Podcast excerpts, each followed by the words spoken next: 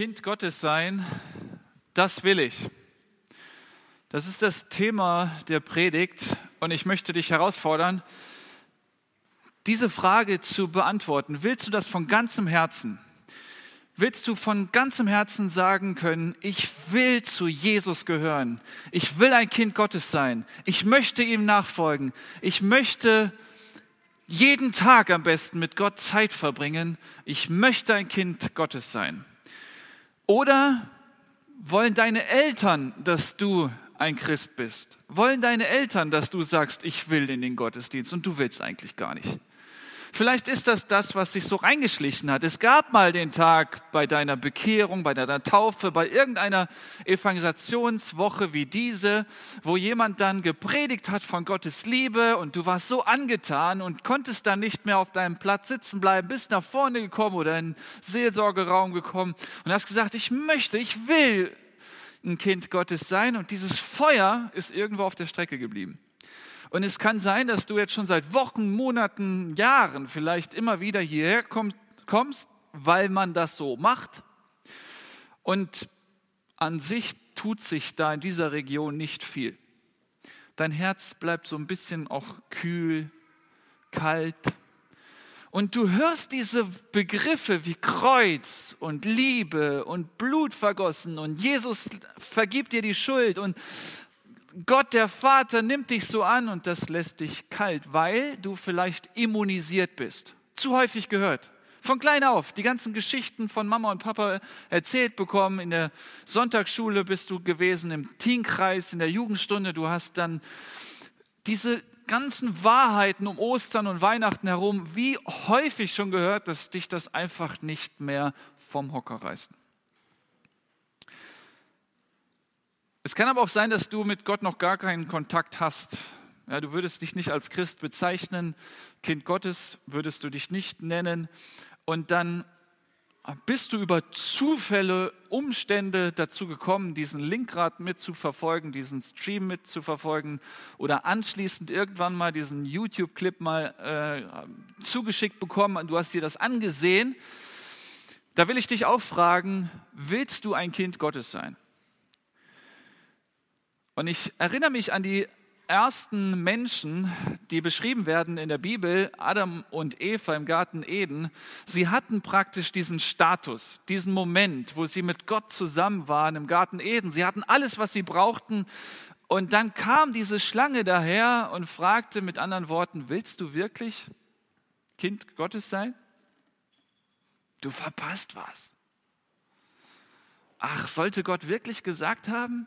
Und dann kommt so ein Zweifel auf und du denkst, naja, wenn ich mich so auf Gott einlasse, wenn ich zu Gott gehöre, wenn ich ein Kind Gottes bin, dann verpasse ich ja viel, was hier andere Freunde von mir genießen. Und ich habe zu Beginn dieser Predigt direkt eine gute Nachricht für jeden. Und zwar ahnst du schon tief in deinem Herzen, äh, ich würde gern wieder dieses Feuer haben, diese erste Liebe haben. Ich würde gerne dieses leidenschaftliche Christenleben haben.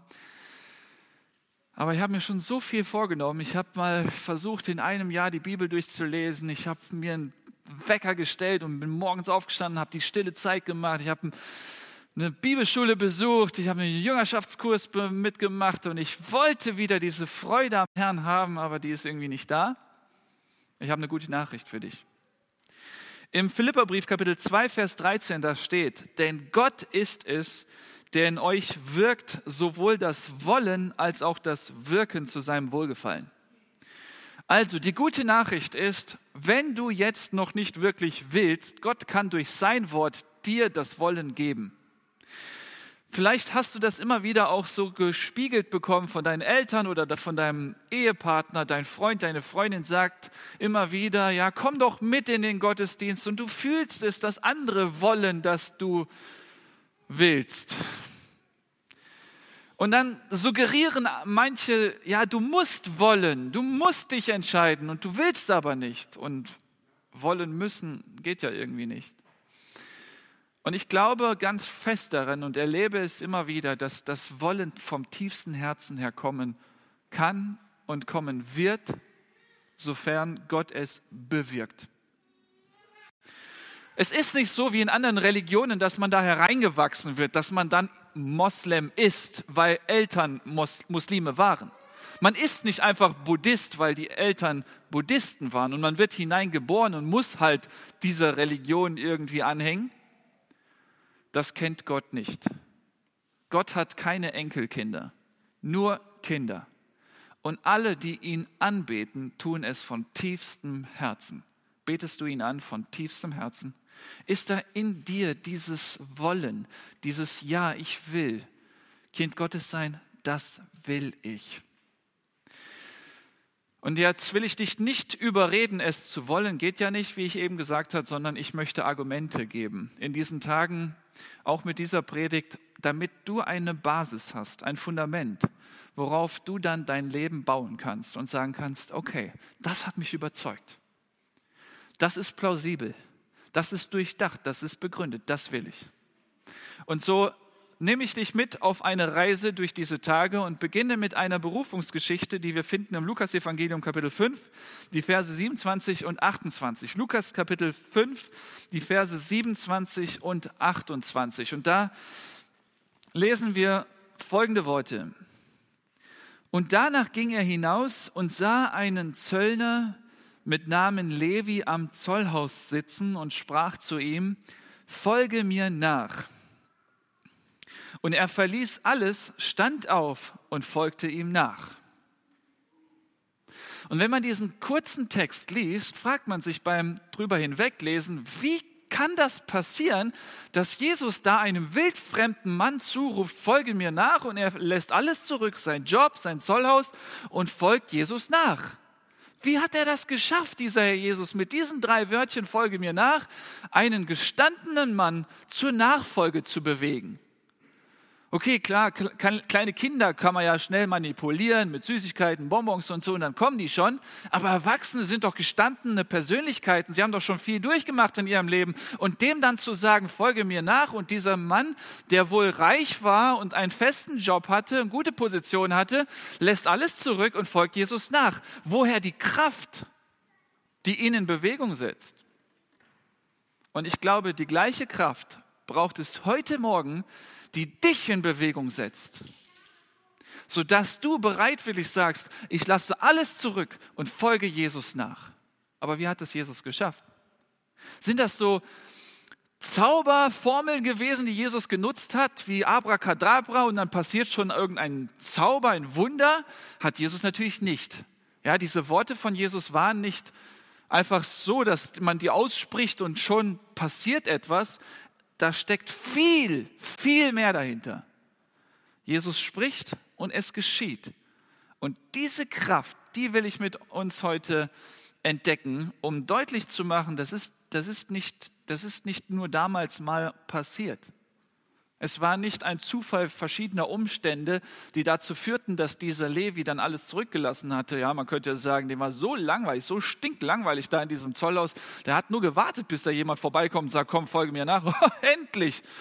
Ja, das war so langweilig hier. Was war es? Was war es, das ihn da in Bewegung gesetzt hatte? Und das muss irgendwie Liebe sein. Das muss irgendwie von tiefstem Innern Jesu gekommen sein. Nicht so ein flüchtiges Follow me on Insta oder Facebook, sondern folge mir nach mit einer ganz, ganz großen Kraft. Und ich will mal vorwegnehmen, das war nicht eine äh, Macht, die er ausgenutzt hatte. Ja, dieses Liebe mich. Ja, okay, ja, ist ja gut, ich liebe dich. Das funktioniert im Christsein nicht. Dieses Auffordern, dieses unter Druck setzen, mit einer Pistole an die Schläfe zu halten und sagen, liebe mich. Okay, ich liebe dich, Jesus. Ich liebe dich, Gott. Ich bete dich an, ist ja okay. Funktioniert das so? Ein deutsches Sprichwort sagt, lieben und singen kann man nicht zwingen. Probier's mal aus. Ja, wenn du als junger Mann dann Hals über Kopf verliebt bist in eine junge Frau, dann geh mal hin, keine Ahnung, auf der Arbeitsstelle oder im Studium oder so und sag ihr mal, du liebst mich jetzt. Ich will, dass du mich liebst. Ich kann ihr sagen, sie wird, weil du das so gesagt hast, dich nicht lieben. Und wenn du dann mit der Pistole kommst, dann schon gar nicht. Das geht nicht. Du kannst niemanden zwingen zu lieben. Du kannst nicht jetzt sagen, liebe Gott, folge ihm nach. Das hat Jesus nicht so getan. Wie hat er das denn getan, dass dieser Matthäus, der da zu dem Zeitpunkt Levi hieß, alles zurückließ und ihm nachfolgte? Und da lasst uns mal uns die Szene mal genauer ansehen. Wer war denn Levi? Levi war ein Jude, der zur jüdischen Bevölkerung dann später das Matthäus-Evangelium geschrieben hat. Aber wir gehen nochmal zurück, hier an den Anfang. Das war der Beginn der Nachfolge von Matthäus. Und dieser Levi, der war, man, will, man kann das so platt sagen, der war ein Halsabschneider. Das war ein ganz fieser Kerl. Der hatte ein ganz...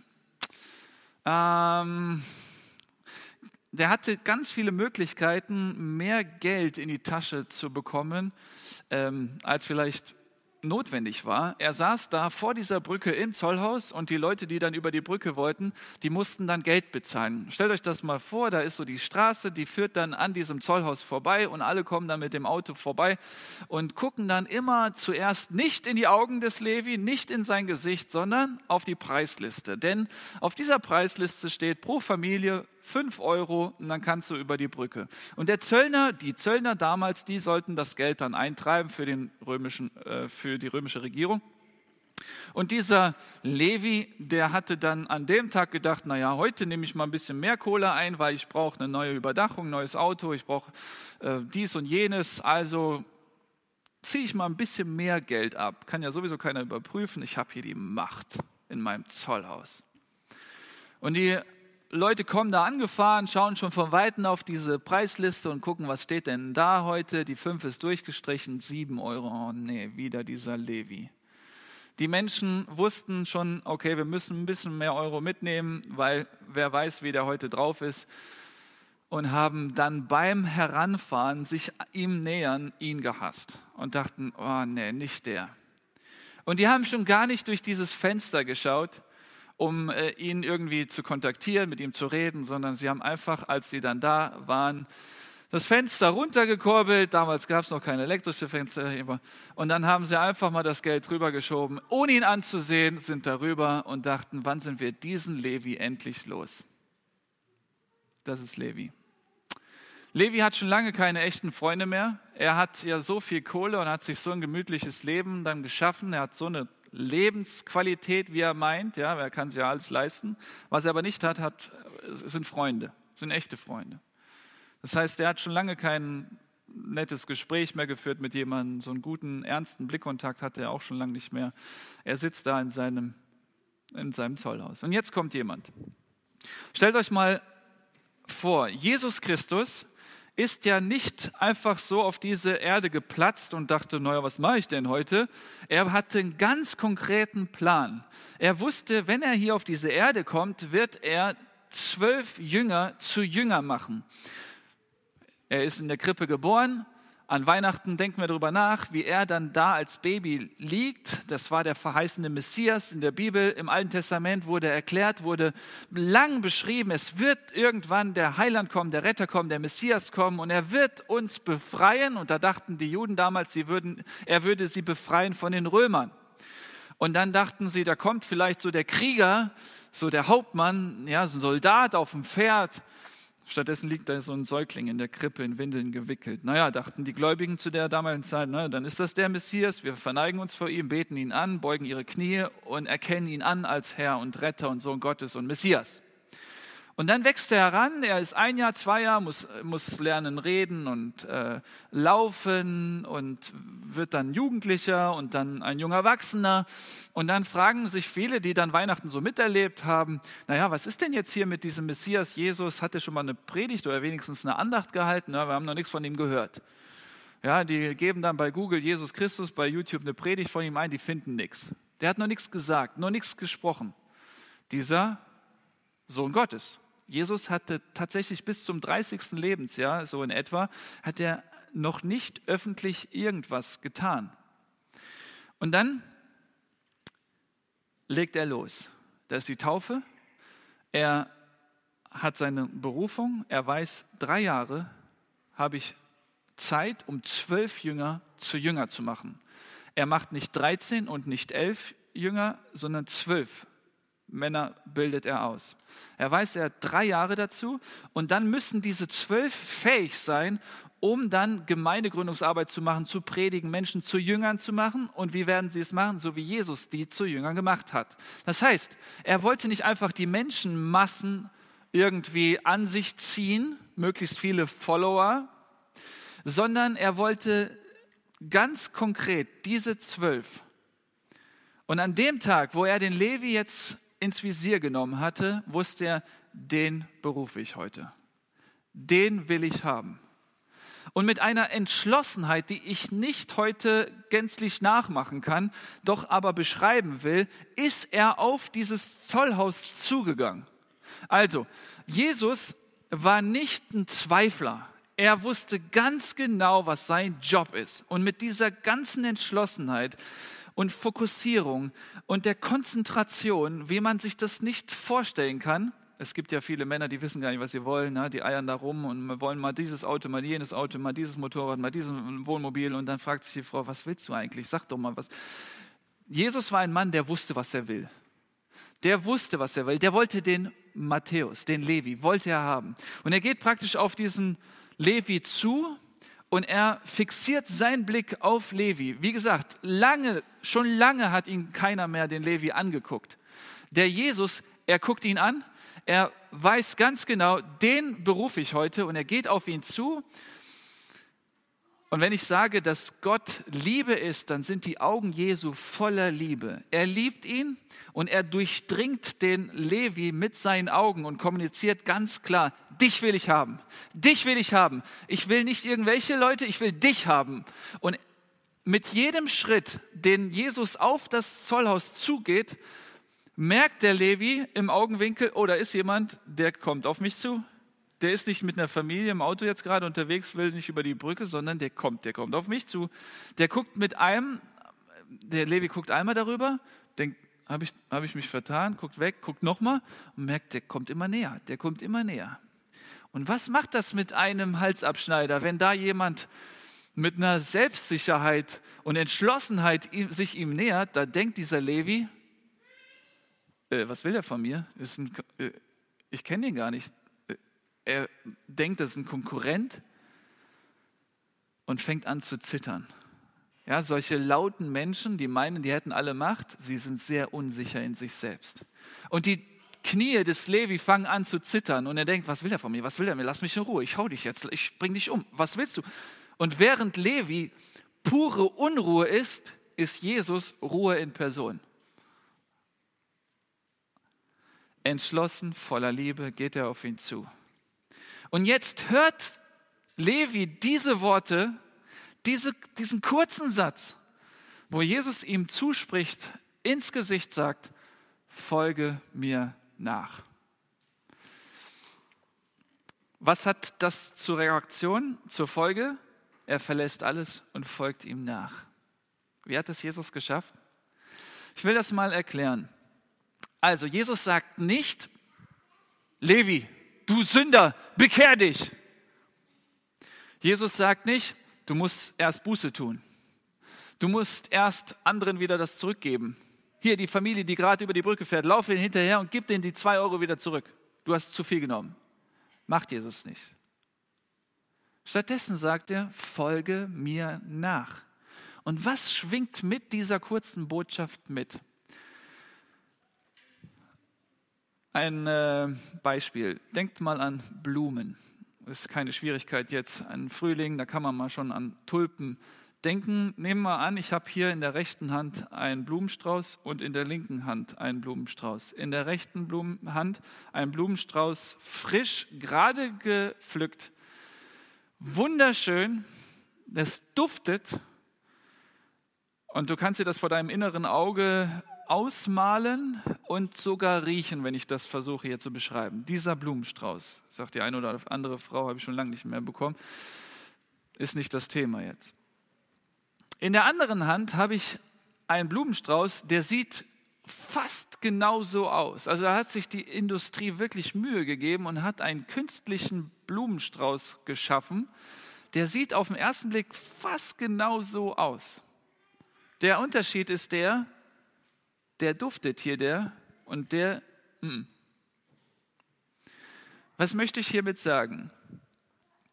Dieser Blumenstrauß strotzt vor Kraft und Leben und ist voller Düfte.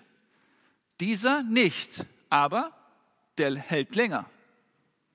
Dieser Blumenstrauß, der wird nach ein paar Tagen schon welk und dann kann man den schon bald wegschmeißen. Den kannst du dein Leben lang in die Vase stellen. Und den kannst du sogar noch deinen Kindern erben und weitergeben über Generationen. Der hält. Einmal mal Staubwischen vielleicht, aber der ist hält. Und ihr spürt diese Spannung. Eigentlich wollen wir diesen, aber der hält nicht lange. Dieser hält lange, aber der ist nicht so wirklich schön. Also gut.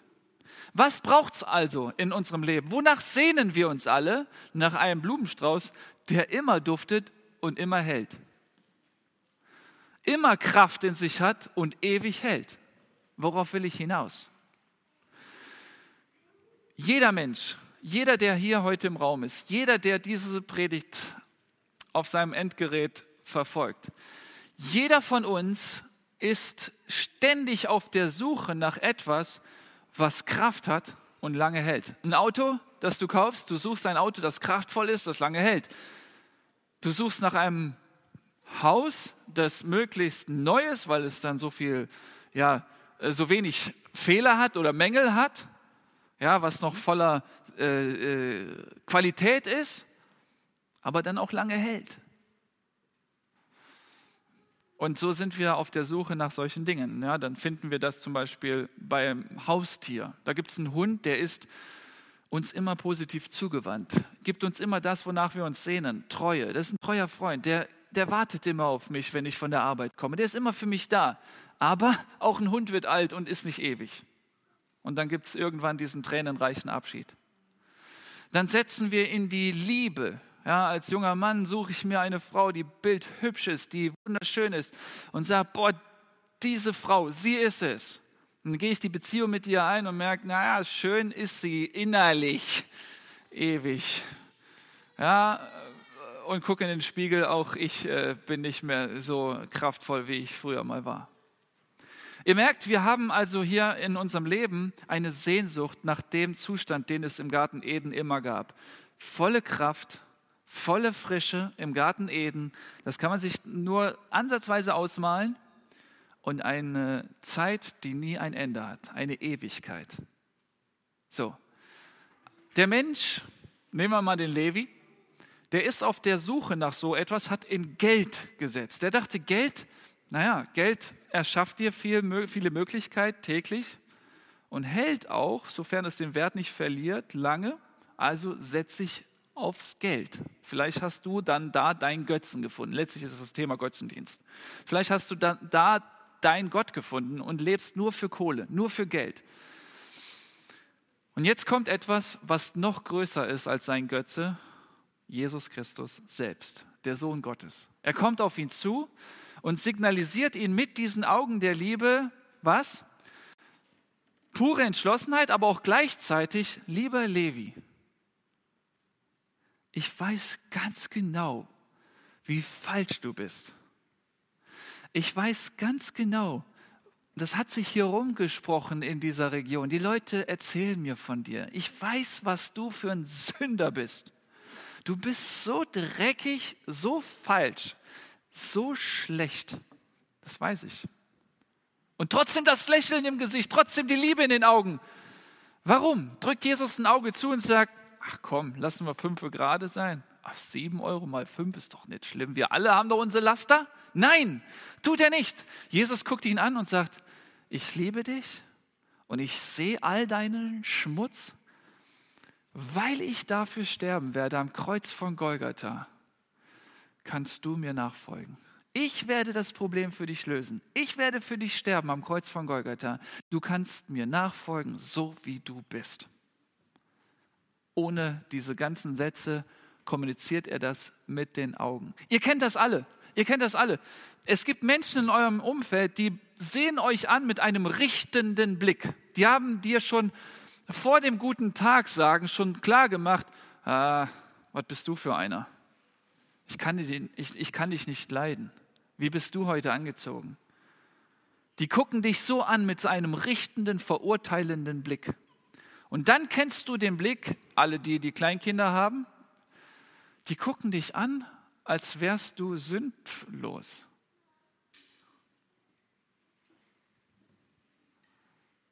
Und Jesus guckt einen an und weiß ganz genau um die Schuld, aber weil er dafür sterben wird, kann er einen voller Liebe angucken. Und das hat der Levi gespürt, das hat er geschmeckt und das war Grund genug für ihn zu sagen, jetzt lasse ich alles zurück und folge Jesus nach. Wenn jemand mich nicht verurteilt, wenn jemand mich annimmt, so wie ich bin, dann will ich mit ihm gehen. Und jetzt nochmal dieser Hinweis auf diese Aussage Jesu, folge mir nach. Jesus sagt zu ihm, ich rette dich aus deiner Verlorenheit, aus deiner Schuld. Ich werde am Kreuz von Golgatha in drei Jahren, werde ich dort hängen und ich werde für dich sterben, lieber Levi. Ich werde, ich habe die Kraft, dich zu retten und ich werde bei dir sein. Ich werde mit dir gehen. Folge mir nach. Das ist nicht nur punktuell, das ist eine, ein, ein längerer Zustand. Vielleicht hast du dein Glauben so erlebt wie eine, ein Stempel in deiner Taufkarte. Jetzt bin ich Christ. Fertig. Er ist für mich gestorben, fertig. Und das Christsein hat sich da für, für dich sozusagen erledigt. Nee, nee, so hat sich das Jesus nicht gedacht. Ich will das begründen. Und zwar dieser Matthäus, also Levi, der später dann Matthäus genannt wird, schreibt das Evangelium, das Matthäus-Evangelium. Und da wird etwas ganz schnell deutlich zu Beginn seines Evangeliums. Da findet man im Matthäus Kapitel 1 ganz interessant äh, die, den Hinweis auf die Prophezeiung aus dem Jesaja-Buch, 700 Jahre vorher. Da hat der Prophet Jesaja die Geburt Jesu schon prophezeit. Und dann steht da im Jesaja 7, Vers 14: Darum wird der Herr selbst euch ein Zeichen geben. Siehe, die Jungfrau wird schwanger werden und einen Sohn gebären und wird seinen Namen Emanuel nennen. Merkt euch den Namen Emanuel. Diesen Vers greift Matthäus in seinem Evangelium auf, Matthäus 1,23, siehe, die Jungfrau wird schwanger sein und einen Sohn gebären und sie wird seinen Namen Emanuel nennen. Das ist das Zitat. Also er greift das direkt auf. Vorher aber in Vers 21, da steht, und sie wird einen Sohn gebären und du sollst seinen Namen Jesus nennen. War da nicht die Rede von Emanuel? Warum hört jetzt Josef im Traum von den Engeln, dass sein, der Name des Kindes Jesus heißen soll, wenn es doch im Alten Testament ähm, vorausgesagt wurde, er soll Emanuel heißen? Das sind noch zwei unterschiedliche Namen. Wenn man hier in der Gemeinde vielleicht einen Manu hat, einen Manuel hat und einen Josia, Josua oder Joshua, dann sind das doch unterschiedliche Namen. Aber warum ist es für Matthäus kein Problem, diese Namen zusammenzubringen? Weil der Name ist Programm im Alten Testament und vor allem im Namen Jesu. Denn Emmanuel heißt Gott mit uns und Jesus heißt Gott rettet. Und für Matthäus sind diese Namen eine Person, Jesus Christus, Gott. Jesus Christus, der ihn rettet und Jesus Christus, der mit ihm ist. Jesus Christus, der ihm die Schuld vergibt und Jesus Christus, der bei ihm bleibt. Das hat Matthäus nicht als Widerspruch gesehen, sondern das hat er einfach als selbstverständlich erachtet, denn so hat er ihn kennengelernt, als jemand, der ihn rettet aus seinem Ist-Zustand und jemand, der bei ihm bleibt. Das hat Jesus dann praktisch auch gelebt.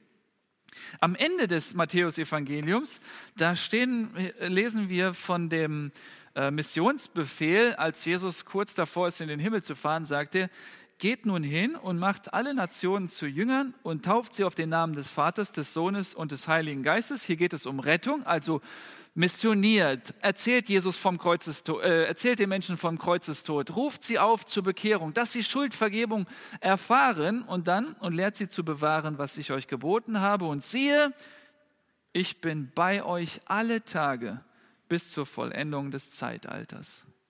Wieder diese beiden Aspekte, Jesus und Emmanuel. Er als die Kraft und er als der Beistand. Junge Eltern werden mir da auch äh, zustimmen, dass bei den Kindern, wenn sie dann kränkeln, und das ist bei Kleinkindern nun häufiger der Fall, dann ist es so, dass es natürlich Medizin braucht. Es braucht Kraft, Medizin, eine, irgendeine Schmerztablette oder sowas, aber auch die Mama, also der Beistand. Jemand, der dem Kind sagt, ich bin für dich da, ich bleibe bei dir. Es braucht Hustensaft und ein Herz. Es braucht die Tabletten und Tischgemeinschaft. Es braucht den Arzt vielleicht, aber auch den Arm. Es braucht ein Kirschkernkissen und auch das Kuscheln, die Nähe.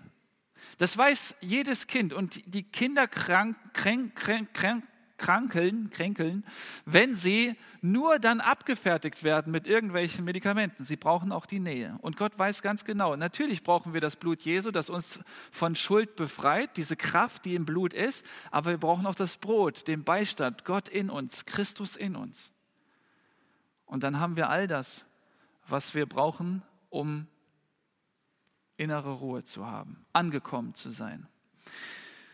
Jetzt in dieser Corona-Krise sind viele Menschen, das war noch vor einem Jahr so der Fall, sehr intensiv, auf der Suche nach einem Impfstoff und setzen ihre Hoffnung auf diesen Impfstoff und können es nicht abwarten, bis es da irgendein Unternehmen, eine Firma dann irgendwas auf den Markt bringt. So, dann ist der Impfstoff rausgekommen und was war die Sehnsucht des Menschen? Die Sehnsucht des Menschen war, dass da irgendein Mittel ist, was die Kraft hat, uns zu schützen vor dem Virus und das möglichst lange hält. Es bringt ja nichts, dass dann für zwei, drei Monate du geimpft bist und dann bist du wieder dann anfällig. Also war diese Sehnsucht nach so einem Retter ziemlich groß und ist immer noch da. Und dann hofft man, dass dieser Kraftstoff, diese, dieses, dieser Impfstoff so viel Kraft hat, dass er wirklich auch wirklich helfen kann und nicht dann später unseren Leib, unseren Körper ruiniert. Und man hofft, dass es dann ja, irgendwie lange anhält, sodass ich mein Leben wieder genießen kann. Diese Sehnsucht ist im Menschen ganz tief verwurzelt und die ist in uns allen da. Und ich möchte abschließen und dich einladen dir zurufen, diese Worte Jesu. Komm, folge mir nach. Jesus ruft dir zu, folge mir nach, so wie du bist. Deine Schuld sehe ich, das brauchst du nicht verheimlichen. Ich sehe dir auch in den Augen diese Unzufriedenheit, diese Unreinheit, die du an den Tag legst. Das sehe ich doch alles, sagt Jesus. Und trotzdem folge mir nach, so wie du bist. Ich werde dir die Schuld vergeben, denn für diese Schuld bin ich gestorben am Kreuz von Golgatha. Und soll ich dir noch was sagen? Ich werde bei dir bleiben. Ich werde dich nie allein lassen. Ich werde ewig mit dir sein. Möchtest du das? Ich bin jetzt 37 Jahre alt und bin, wie vorhin schon vorgestellt, mit vier Jahren zum Glauben gekommen. Eigentlich kann ich mich nicht daran erinnern, dass ich mal ohne Gott gelebt habe. Eigentlich das Leben lang. Und ich denke mir manchmal, na, wann kommt denn irgendwann die Phase, wo es langweilig wird, wo, wo man das nicht mehr neu hören kann? Und ich sage euch, wenn Menschen hier vorne stehen und ihr Zeugnis erzählen, ihre Bekehrungszeugnis erzählen, dann kriege ich Pippi in den Augen, dann werden meine Augen feucht. Warum? Weil da diese Liebe wieder deutlich wird. Warum stehe ich hier vorne? Weil ich glaube, dass Menschen da sind, die auf andere Dinge gesetzt haben, von anderen Dingen erwarten, dass sie ihnen dieses Heil und diese Rettung, diese Kraft geben. Ich will euch es heute verraten. Ihr werdet es nirgendwo finden außer bei Jesus. So unmodern dieses Thema gerade ist, so uncool das auch gerade ist, über Gott zu reden, ist mir egal. Ich sag's dir, Jesus ist der, der dir diese Kraft geben kann für den Tag. Nicht nur körperlich, sondern auch gerade geistlich, seelisch, dass du wieder zur Freude kommst. Wirklich, dass du trotz Corona-Krise morgen aufstehen, morgens aufstehen kannst und sogar hinter deiner Maske lächeln kannst und dass du bis in die Ewigkeit, sogar über Leidensphasen und Zeiten des Abschieds, einen Frieden in, und eine Glückseligkeit in dir haben kannst, die die Welt dir nicht geben kann. Komm zu Jesus, so wie du bist. Das ist das Lied, was wir gleich auch hören werden. Jesus, zu dir kann ich so kommen, wie ich bin. Ich darf bitten, dass die äh, Musiker nach vorne kommen. Und Vorher möchte ich aber ein Gebet sprechen. Ich möchte ein Gebet sprechen, was dein Gebet sein könnte. Wenn du nicht weißt, welche Worte soll ich wählen? Wie soll ich beten? Ich habe es noch nie getan. Oder vielleicht betest du bisher nur aus, äh, auswendig gelernte Gebete. Vielleicht sprichst du vor dem Essen noch schnell ein Gebet. Vielleicht hat sich das so über die Jahre zu einer Tradition entwickelt, dass du einfach ein Gebet darunter leierst. Vielleicht ist es das Vaterunser, das, was du hin und wieder mal runtersprichst. Lass mich ein Gebet dir vorsprechen, das du nachsprechen kannst. In Gedanken, sodass du dann zum Ausdruck bringen kannst, was in deinem Herzen ist, wenn es in deinem Herzen ist. Und da vertraue ich auf Gottes Wort, dass er durch sein Wort heute Morgen gesprochen hat und dich erreicht hat und dir zuruft, folge mir nach. Wenn es möglich ist, für alle, die hier im Raum sind, lasst uns äh, aufstehen zu diesem Gebet und dann möchte ich dieses sprechen und anschließend hören wir das Lied.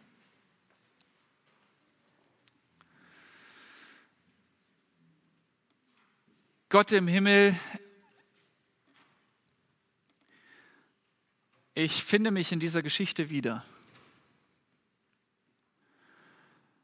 Dieser Mann dort im Zollhaus war sehr egoistisch und das finde ich bei mir wieder.